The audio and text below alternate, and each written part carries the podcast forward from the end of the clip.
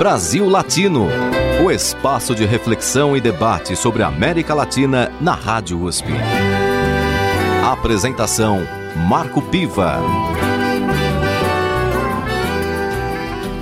Olá, amigos e amigas do Brasil Latino, o programa que aproxima o Brasil da América Latina e a América Latina do Brasil. Toda segunda-feira, às 5 da tarde, aqui na Rádio USP, você acompanha uma entrevista sobre temas de interesse do nosso continente. Na edição de hoje, tenho a participação de Angélica Lovato. Ela é professora de pós-graduação em Ciências Sociais da Unesp, no campus Marília, dirigente sindical da ADUNESP e coordenadora do grupo de pesquisa Pensamento Político Brasileiro e Latino-Americano. Bem-vinda ao Brasil Latino, Angélica Lovato. Agradeço a você, Marco Piva, o convite e vamos conversar aqui na rádio e nesse programa que achei um mote extraordinário, aproximar o Brasil da América Latina e a América Latina do Brasil.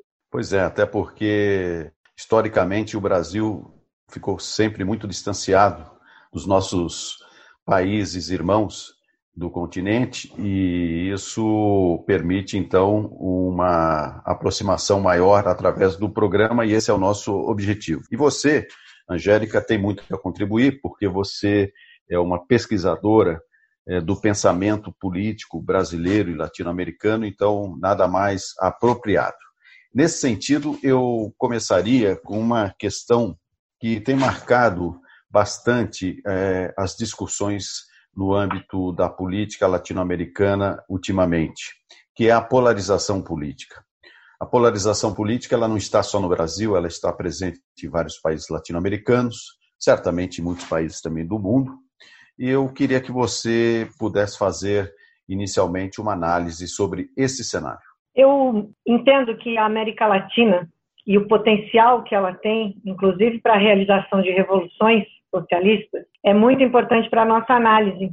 E é por isso que o Brasil ficou tanto tempo de costas para a América Latina. Eu uso essa expressão de costas porque ela está aqui do nosso lado e é como se ela não existisse não que nesse momento a gente já tenha recuperado tudo, mas é evidente que nos últimos 10 anos isso mudou um pouco, e especialmente pela política e também pela teoria.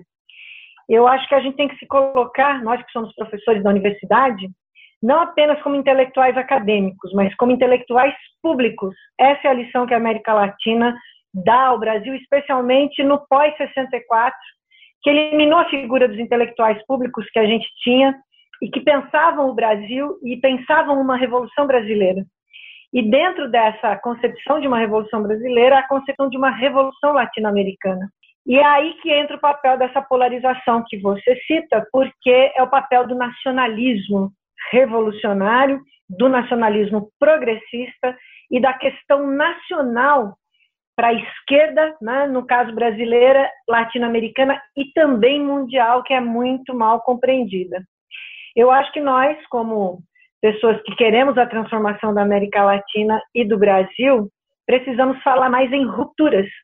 Rupturas que durante um período importante do início desse século nós tivemos em governos propostos né, é, nesse cenário, especialmente na Venezuela, para não dizer de Cuba, que continua né, dentro ali do Caribe como um exemplo extraordinário a ser seguido com todo tipo de é, boicote que é feito né, às economias, a tudo.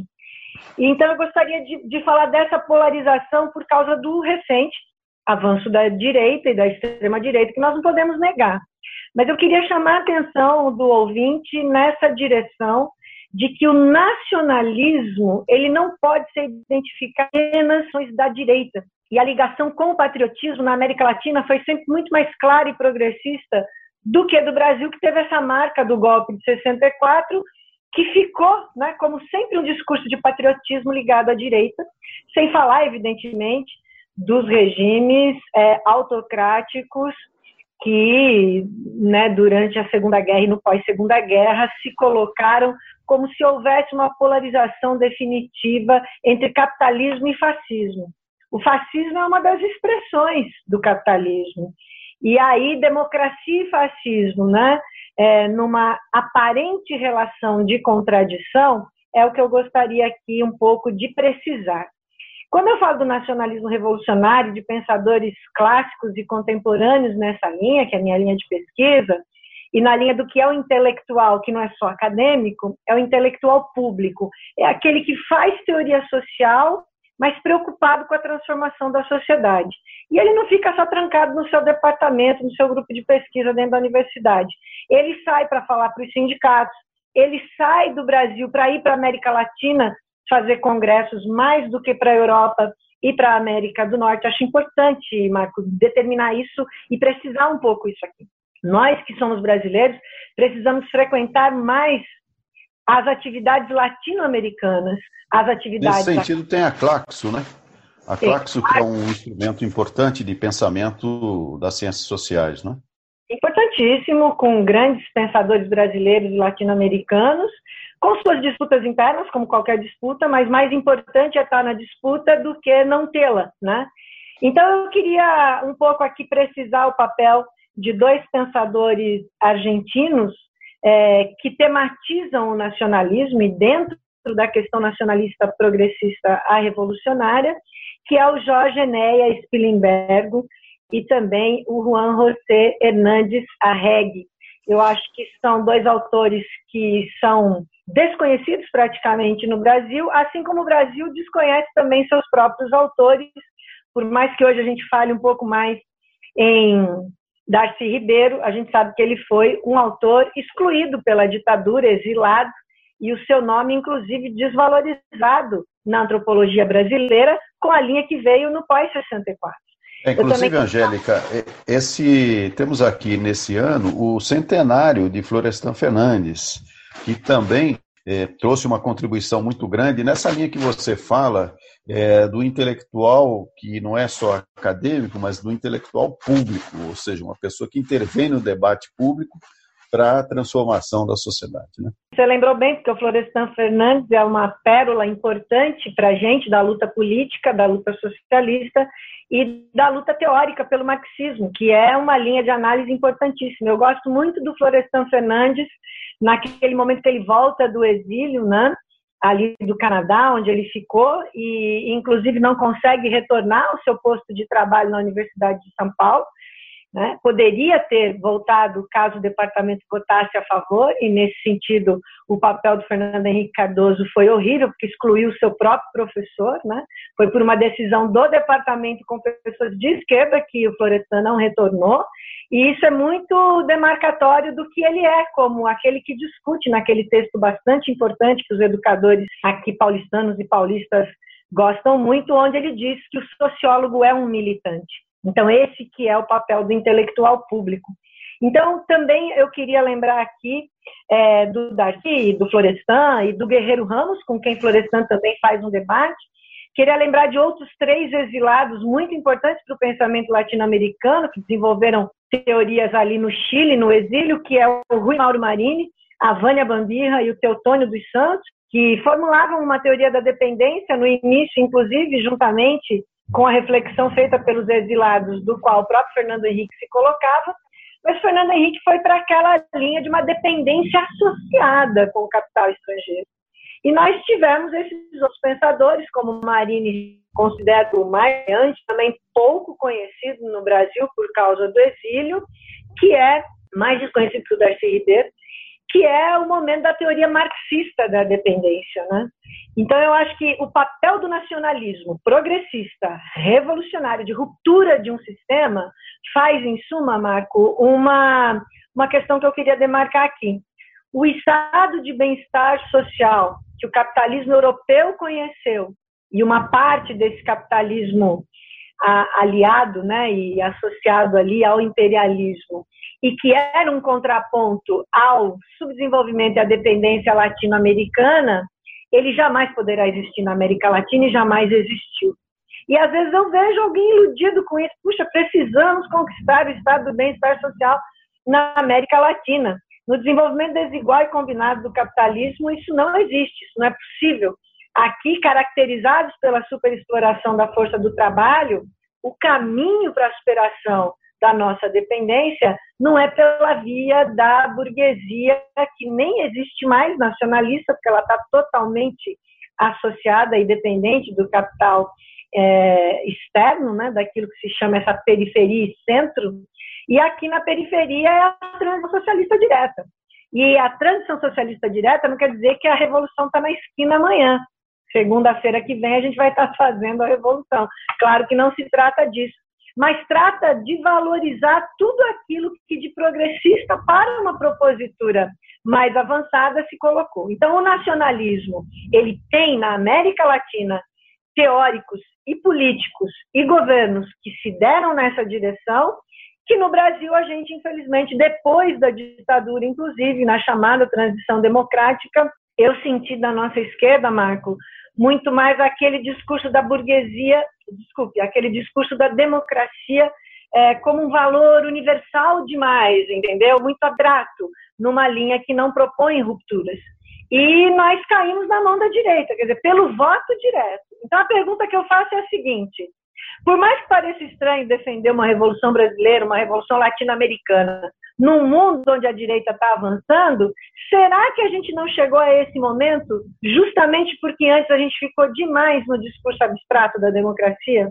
Será que a gente não tinha que ter radicalizado mais? Não no sentido vulgar da palavra radical, me entenda, mas no sentido de tomar as coisas pela raiz, radicalidade nesse sentido. Então, Nesse sentido, Angélica, é, aproveitando a sua deixa dessa crítica ao desenvolvimento associado ao capital internacional, que foi muito a tese né, do, do desenvolvimento dependente, né? como que se pode fazer uma transição ou uma ruptura, é, considerando o, atualmente o estágio do capitalismo que está absolutamente financiarizado e, ao mesmo tempo, globalizado. Quer dizer, que tipo de independência a partir das forças produtivas nacionais é, é possível se alcançar? O Brasil e a América Latina têm muitas riquezas. Apenas nós não conseguimos é, gerir essas despesas fora da lógica do capital estrangeiro, porque a gente não tem um projeto de poder, a gente apenas tem esquerdas que querem ocupar governos. E quando a gente formula um projeto de poder, isso depende substancialmente não de um governo de unidade nacional, uma frente ampla, amplíssima, que caibam Dória, Lula, Bolos, e ainda por cima setores da direita que se dizem hoje opor-se a Bolsonaro, idem no restante da América Latina. Então, é, na verdade, uma articulação com a classe trabalhadora, que ficou durante 13 anos dos governos petistas muito desmobilizada. Eu acho que é aí que o Evo Morales, por exemplo, na Bolívia errou, o Lula e a Dilma erraram no Brasil. Eu estou aqui fazendo uma crítica de esquerda à esquerda, não estou na crítica da direita à esquerda ou ao petismo, né? Eu estou aqui dizendo o seguinte, que o momento que a gente tinha que mais ter pressionado um governo popular que tinha se colocado, que se colocou como popular, que era o governo Lula e Dilma, no momento que era para a gente mais pressionar no campo e na cidade, nas greves, foi o momento que nitidamente a ordem era: tem para todo mundo, nunca banqueiro ganhou tanto quanto no meu governo, e a gente pegou uma marolinha, então vamos lá, não se faz greve, não se faz ocupação, na verdade se alimentam esses movimentos que, no jargão popular, é o peleguismo, então a gente tem que virar esse jogo. Diga, Marco. Angélica, nós temos que fazer nosso primeiro intervalo, nossa conversa vai prosseguir já já. Você está ouvindo Brasil Latino, o espaço de reflexão e debate sobre a América Latina na Rádio USP. A apresentação: Marco Piva. E voltamos com Brasil Latino, o programa que aproxima o Brasil da América Latina e a América Latina do Brasil. Toda segunda-feira, às 5 da tarde, aqui na Rádio USP, você acompanha uma entrevista sobre temas de interesse do nosso continente. Na edição de hoje, eu converso com Angélica Lovato. Ela é professora de pós-graduação em Ciências Sociais da Unesp, dirigente sindical da, da ADUNESP e também coordenadora do grupo de pesquisa Pensamento Político Brasileiro e Latino-Americano.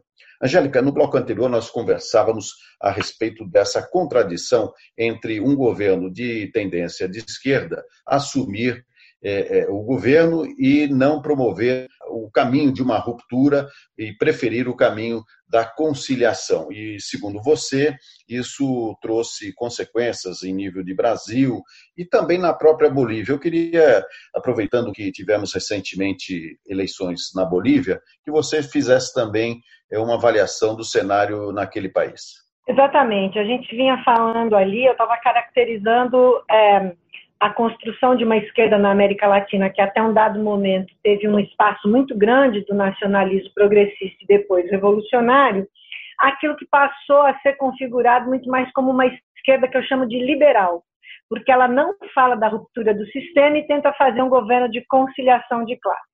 Eu dizia que aqui no Brasil isso ocorreu nos três anos do governo Lula, a despeito de eventuais avanços tópicos, né?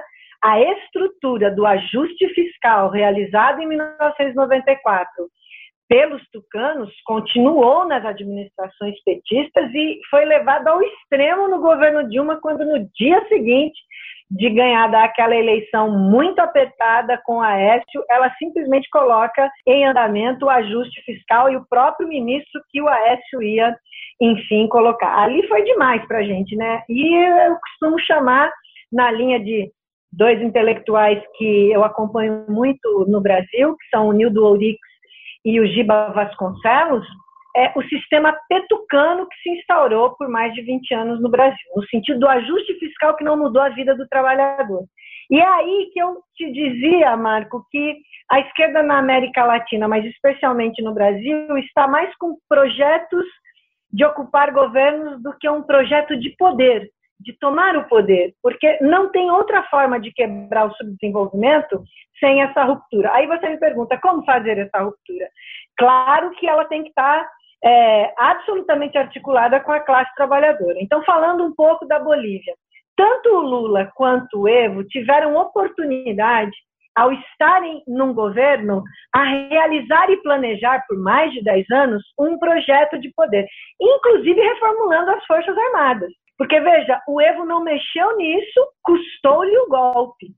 E nas recentes eleições aí na Bolívia, eu tendo a analisar da seguinte maneira: foi uma vitória eleitoral, sem dúvida, e uma resposta das massas que tinham sofrido o golpe em 2019 foram votar e deram a vitória ao Arce, né, que vem ali no MAS, na tradição do Evo Morales, mas embora tenha sido uma vitória eleitoral, não me parece que foi uma vitória política, porque no discurso do Arce, né, você tem a conciliação nacional, o governo de unidade nacional, vamos atenuar os conflitos, inclusive na propaganda do Arce, né, do pouco que eu pude acompanhar, não sou uma especialista em Bolívia, mas fico muito atenta às eleições quando estão ocorrendo em algum país latino-americano, salvo melhor juízo, eu não vi ele denunciar o golpe eu vi ele falando da democracia como um valor abstrato. Então, a resposta das massas e dessas amplas bases sociais que votaram de novo no MAS, no movimento ao socialismo, né, do Evo,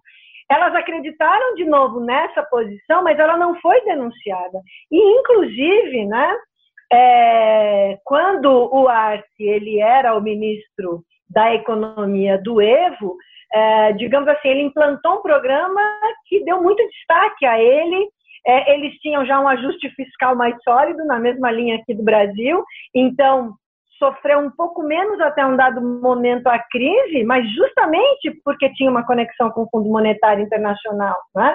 Então, o Arce representa uma política econômica conservadora, que naquele cenário de crise fez o nome dele, e é uma vitória eleitoral apenas, Marco, na, no meu juízo, porque não politiza o debate não politizou o golpe, não denunciou aquela carnificina que foi feita naquele momento de o Evo escapar do governo, né, do país, melhor dizendo, né? É, abrir mão e ir embora do país. Ali tem uma polêmica muito grande. Eu sei que isso divide gregos, troianos aqui, né? Nós da esquerda avaliando que alguns dizem ele não tinha outra alternativa, se ele ficasse ele morria, né? Mas temos que olhar para a América Latina e ver o exemplo de um Salvador Allende, um exemplo de um Hugo Chávez, né? um exemplo, inclusive, de outros setores nacionalistas ligados na América Latina. Não vou aqui dizer que é a mesma coisa, o peronismo, o varguismo, nada disso, mas dentro desse bloco do que significa defender a questão nacional, né? E aí eu tenho a impressão de que o Arce, né, a gente está há poucos dias da, dessa eleição, né, foi numa linha mais liberal de esquerda, dessa defesa da democracia, e ele vai ter que fazer muitas concessões, né? As coisas que ele diz não liquidam de vez e de fato os ânimos da burguesia boliviana, né? Na sua associação com Washington, tá? Teve, claro, esses erros de condução de política do Evo, que teve tempo de montar uma resistência, né? E avançar e não ficar só na resistência. E foi pego no golpe sem a condição de reagir, e se ele foi embora do país, eu acho que ele tinha que ter ficado, nem que fosse quando alguém se coloca né, à frente do povo, ele não pode abandonar o povo. Eu posso compreender a situação em que ele estava. E eu queria dizer aqui, né? Ele foi embora e muita gente morreu ali. Então ele tinha que ter ficado junto para resistir, mas ele não tinha articulado as Forças Armadas para isso. Eu estou fazendo aqui uma, uma avaliação rápida, né? é, é, evidente que o erro tem seus méritos, eu não estou aqui, eu estou indo na raiz, né? Quer dizer, na, no sentido da radicalidade. Então, acho que foi só uma. Tem cara mais de uma vitória eleitoral, vamos esperar o tempo passar, porque a, essa vitória eleitoral segue mantendo a burguesia à espreita ali para enquadrar o movimento boliviano, né? E o mais parece que vem com uma crista baixa para governar, não vem com aquela vitória que está denunciando o golpe. Né? Então, é mais isso que eu faria aqui um equilíbrio da nossa análise. Angélica, é, você, quando pensa a questão da ruptura no sentido de um projeto nacional progressista revolucionário, menciona a classe trabalhadora como protagonista. É, nós sabemos que as modificações é, recentes do capitalismo elas também modificaram a composição da classe trabalhadora. Né? Basta ver que hoje eh, nós temos aí milhares de motoqueiros que entregam pizza, eh, vários tipos de produtos, inclusive são chamados por alguns setores de empreendedores. Né? Enfim, digamos que se pegarmos o Partido dos Trabalhadores, quando foi criado em 1980, classe trabalhadora daquele momento com a classe trabalhadora atual, Existem muitas diferenças, ou seja, talvez a classe trabalhadora tenha aí ao longo do tempo, por conta dessas mudanças capitalistas, é, se modificado. Como é que você vê e enxerga é, a possibilidade de uma, de uma apropriação da consciência dos trabalhadores é, no sentido de uma revolução, de uma ruptura? Eu vou lembrar aqui do Friedrich Engels, o amigo do Karl Marx, que dizia o seguinte: a luta ideológica é um importantíssimo momento da luta de classes. E a gente está perdendo essa guerra ideológica mais ou menos desde o maio de 68. Isso, inclusive, é uma hipótese de trabalho, Marco, que eu venho desenvolvendo nesse meu grupo de pesquisa de pensamento político brasileiro e latino-americano, porque com aquela falência do stalinismo e com um bloco capitalista que também não mostrava saída para o mundo do ponto de vista econômico, mais de 68, especialmente o francês em Paris, ele demonstrou uma insatisfação com a direita e com a esquerda.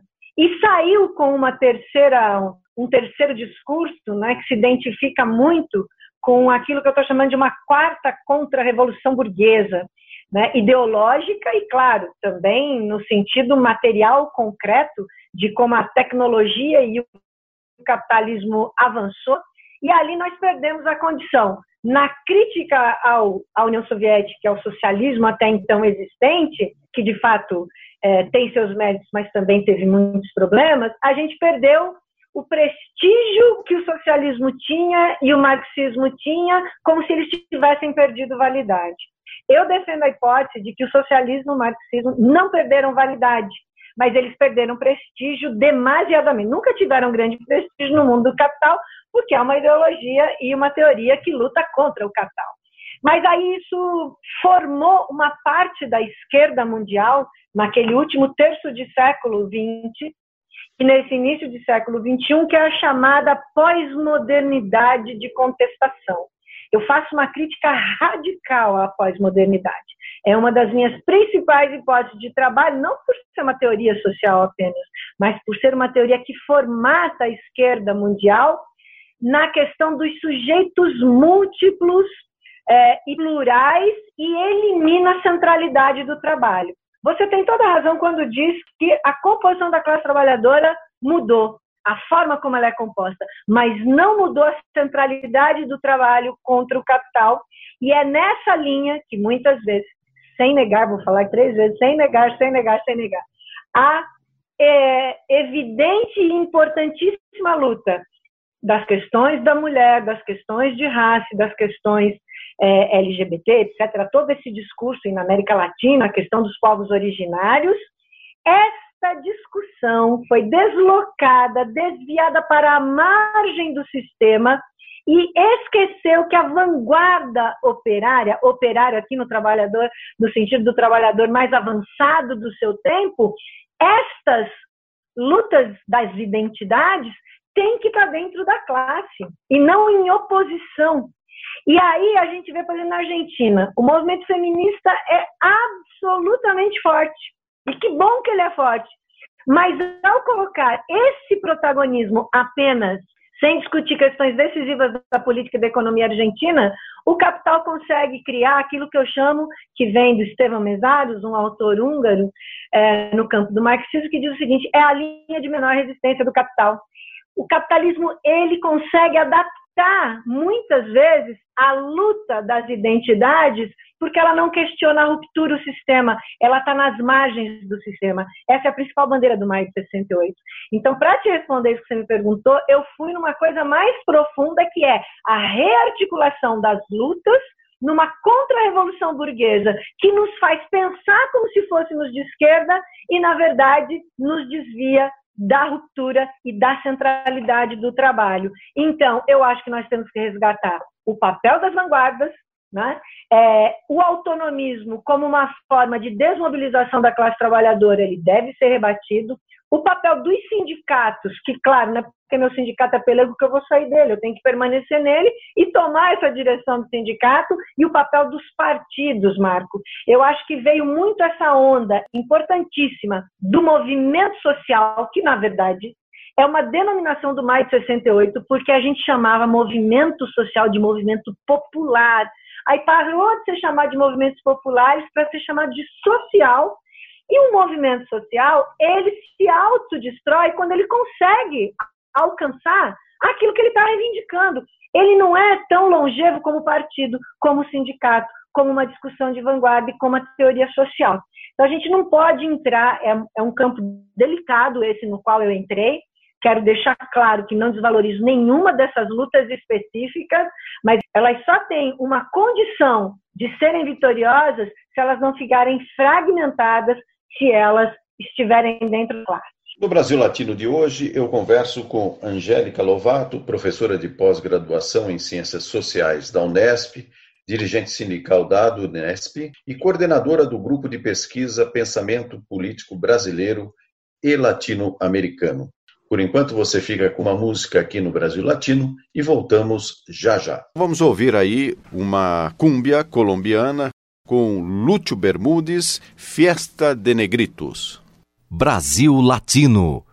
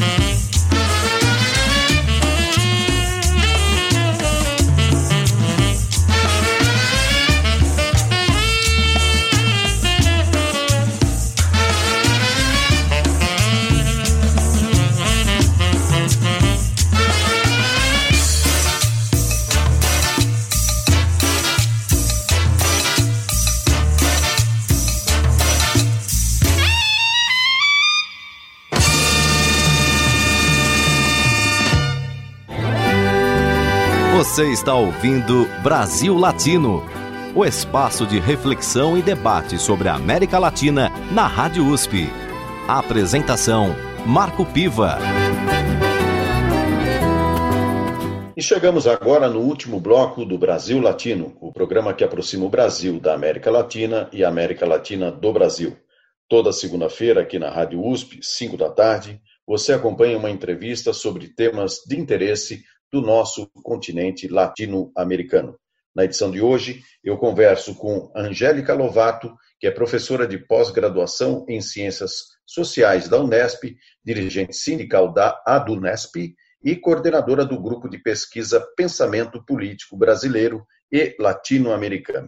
Angélica, é, vamos agora para o nosso último bloco, e é importante retomar um assunto que foi o fechamento do segundo bloco, em relação a, a, ao tipo de trabalho precário e atualmente existente em muitas é, cidades e países, que é o Uber, é o entregador de pizza, chamado até de empreendedor. Como é que você vê esse tipo de trabalho atualmente?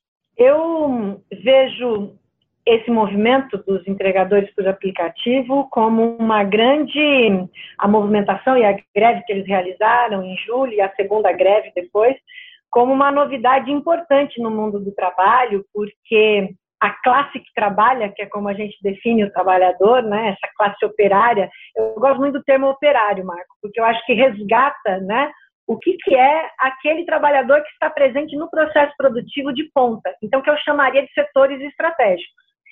E, não obstante ser importantíssimo demais que outros setores ligados, né, é, digamos assim, a, ao nível do comércio, ao nível da saúde, dos hospitais, que foi tão importante agora durante a pandemia, e esse sistema de entregas que a gente estava em plena pandemia, cada um encurralado dentro da própria casa, menos aqueles que não puderam ficar em casa no processo produtivo, que foram os trabalhadores metalúrgicos, dos frigoríficos, também os caminhoneiros.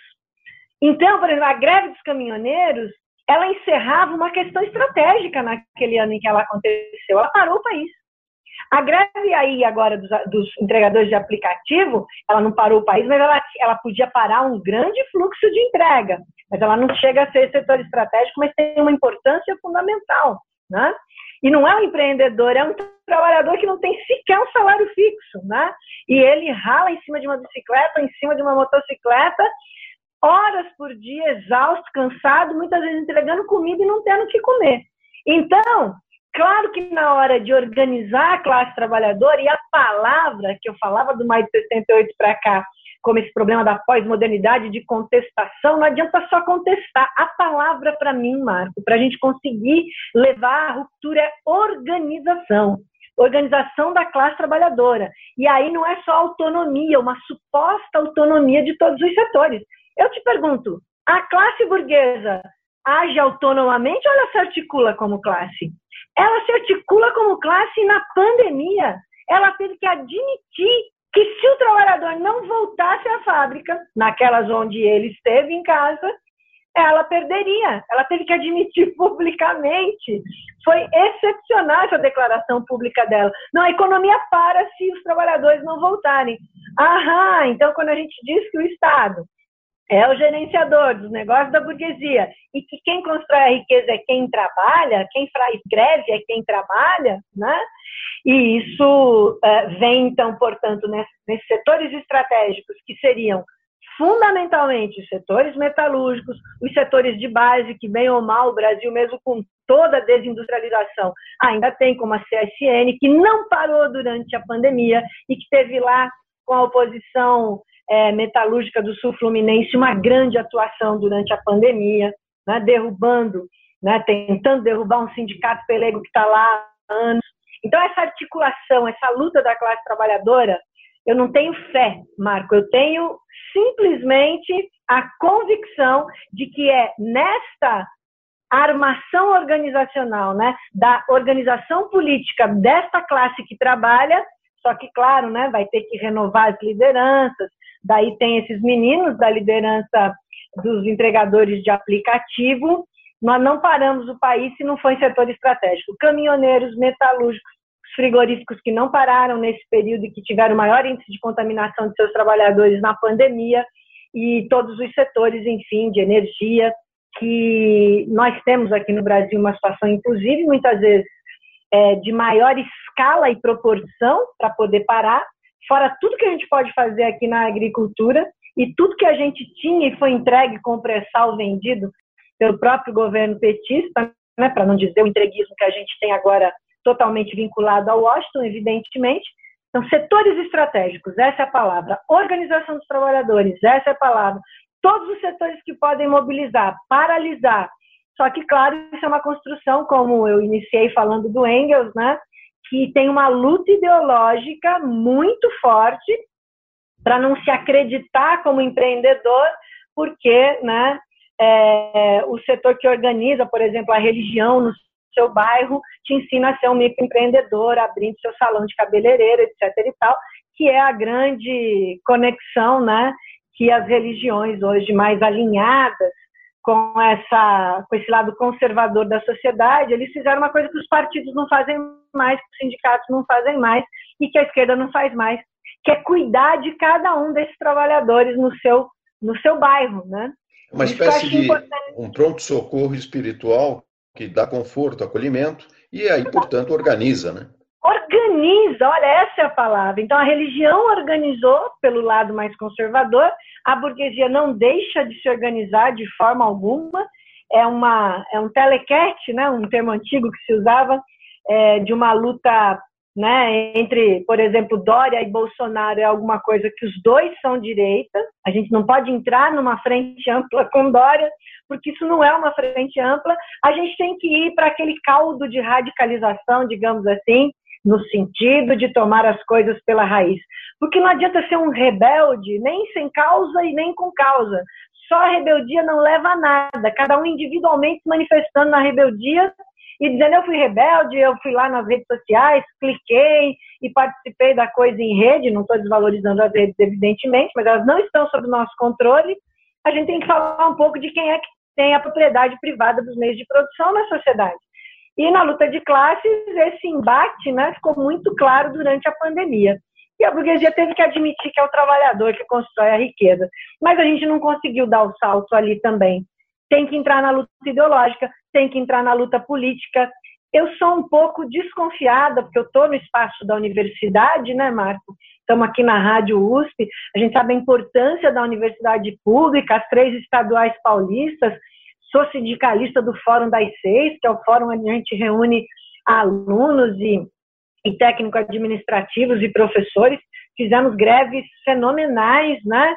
Lutamos agora contra a PL do Dória 529, né? Levamos uma derrota, mas estamos nos rearticulando muito em, em, parte aí, né? Dos setores estratégicos aqui de São Paulo, mas eu desconfio muito daquele intelectual, daquele professor que não se vê como um trabalhador, é um trabalhador docente. E às vezes nas assembleias, né, a gente fala assim: bom, então estamos aqui como classe trabalhadora. Não, eu sou professor, não, eu sou intelectual eu acho que a gente não pode estimular essa cisão. Por isso que aí nos 30 e poucos anos de, de carreira que eu tenho, não é uma carreira só acadêmica, né? Ela é uma carreira também sindical, também de partido, também de movimentos. A gente tem que sair do muro da universidade e valorizar o nosso papel, aquilo que a gente acumulou de conhecimento. E eu acho que às vezes tem um marxismo mais acadêmico que vai participar dos congressos, mas não vai assim, entre aspas, se sujar na política, acha que fazer política é algo que a gente não deva. Não, eu acho isso muito estranho ao marxismo. Quem é marxista tem que fazer política também, não só a teoria. Angélica, nós é, vimos que você é uma pesquisadora bastante empenhada no pensamento social e político brasileiro e latino-americano. Na história latino-americana, nós temos é, vários exemplos de nacionalismos como é, força motriz de revoluções, de mudanças é, sociais importantes. É, se a gente pegar na América Central, nós temos a figura de Augusto César Sandino, que foi inspirador da Revolução Sandinista de julho de 1979. Temos Farabundo Martí, um líder revolucionário em El Salvador, a própria Revolução Mexicana com Zapata, enfim, nós temos é, vários exemplos. Agora, do ponto de vista da articulação teórica dessa, desses nacionalismos revolucionários, o que, que você poderia comentar com a gente? O Brasil, nesse campo, está muito aquém. Para você ter uma ideia, tenho imensas dificuldades né, de fazer a defesa das minhas hipóteses, porque é, o nacionalismo do Brasil é muito identificado com a direita, com o chauvinismo, com o patriotismo. Eu não tenho nada contra o patriotismo se ele servir para a gente, né, ou ficar a pátria livre ou morrer pelo Brasil. Eu acho que a gente tem que desvincular e fazer com que a bandeira verde e amarela ela seja nossa, da esquerda também. Não deixar ela de graça para a direita. Não sei se eu consigo aqui nesse pouco tempo me expressar. Eu quero também a minha faixa vermelha de esquerda, porque o vermelho é uma cor extraordinariamente revolucionária, né? Mas nos nossos processos aqui brasileiros, né, de tentativa de superar o capital, a gente nunca conseguiu passar efetivamente para o nacionalismo revolucionário, que é visto como algo, né? E aí eu queria falar do Bolívar, que é um pensador absoluto, um pensador e um articulador, libertador das Américas, né? E um cara absolutamente desconhecido no Brasil. Quando a gente se coloca aqui no Brasil, e eu me coloco, né, como uma esquerda nacionalista e bolivariana, há setores mais ligados a essa esquerda mais do maio de 68 que chegam né, a fazer é, comentários sarcásticos, né? Ou fazer comentários desqualificadores. Eu, em primeiro lugar, nunca desqualifico ninguém, nem a direita nem a esquerda. Eu leio o pensamento, eu vejo a atuação e procuro fazer a crítica com todo respeito. É por causa disso que eu acho que ainda estou viva né, dentro da universidade, mas sem perder a radicalidade. Então, eu tenho essa impressão aqui, sabe, Marco, com muita precisão no Brasil, de que a gente não conseguiu avançar para o nacionalismo revolucionário. Eu faço uma pesquisa que é nacionalismo e marxismo. Não tem essa linha de pesquisa no Brasil. Tem na UBA, na Universidade de Buenos Aires, tem também no México, né? onde, aliás, né, Lopes Obrador, não deu nem tempo da gente falar um pouco aqui, né? mas onde também já a coisa foi por água abaixo daquilo que a gente aguardava de Lopes Obrador no México, né? Mas eu estou querendo falar aqui da UNAM, da Universidade Nacional Autônoma do México, da UNA em Buenos Aires, né? Que tem pesquisas importantíssimas e linhas de pesquisa. Então, para eu fazer meu pós-doc de marxismo e nacionalismo, eu vou ter que ir para um desses dois países, né? No momento, eu faço um pós-doc de nacionalismo, né? É, e de Revolução Brasileira e do tema do ISEB, Instituto Superior de Estudos Brasileiros, no antigo IUPERJ, lá no Rio de Janeiro, que hoje se chama IESP, e era autônomo e agora está dentro da Universidade Estadual do Rio de Janeiro, a UERJ, né? E eu faço lá, porque lá tem um grande setor de nacionalismo importante, né?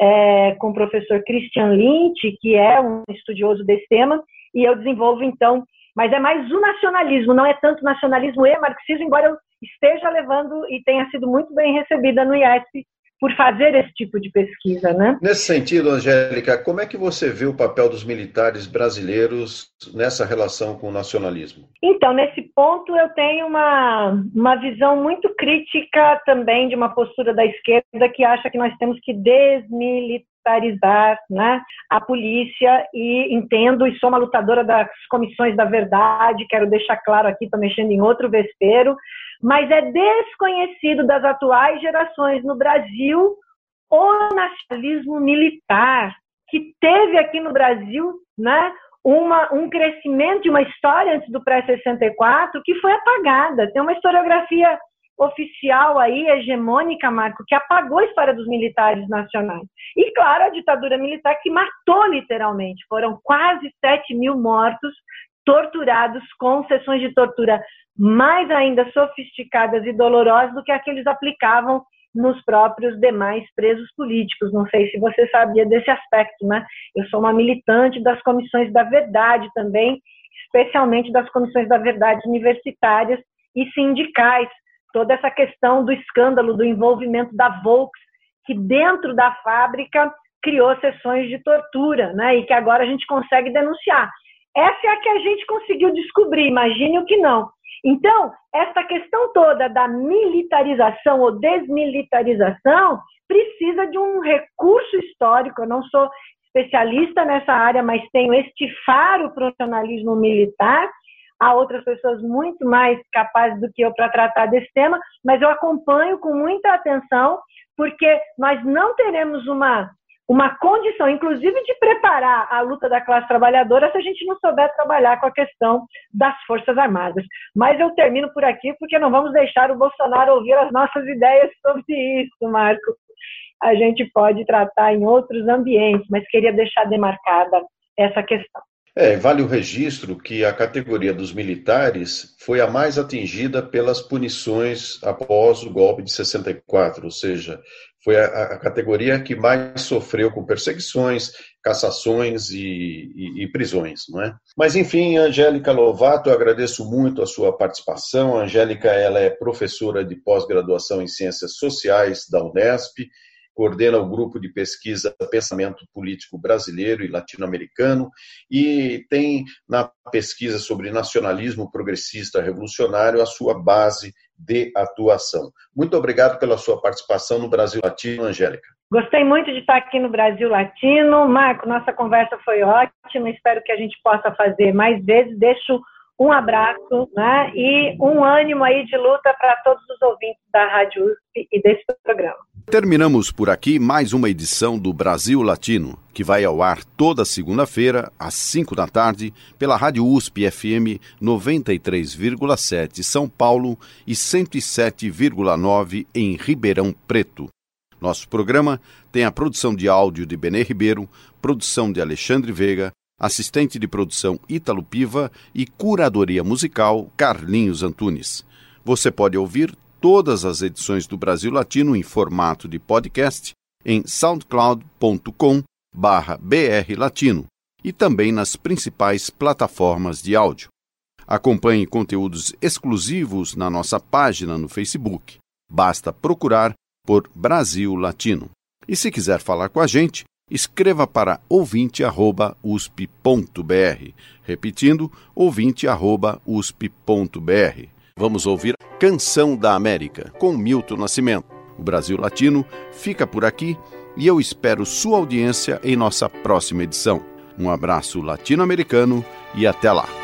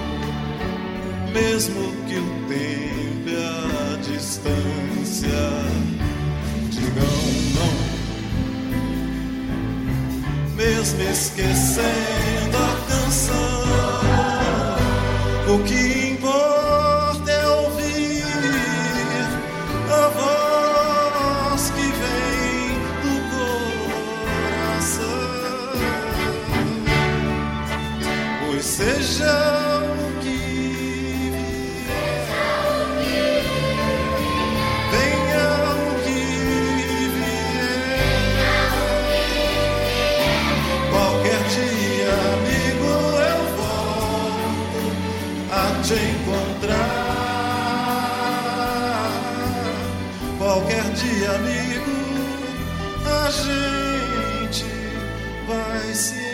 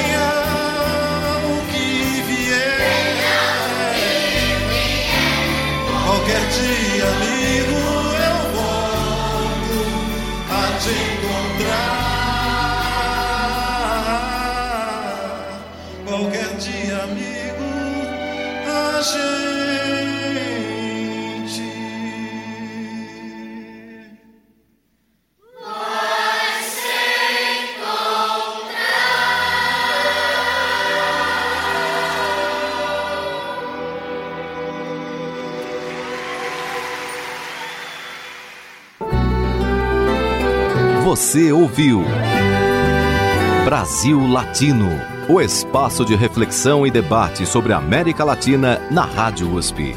Apresentação Marco Piva.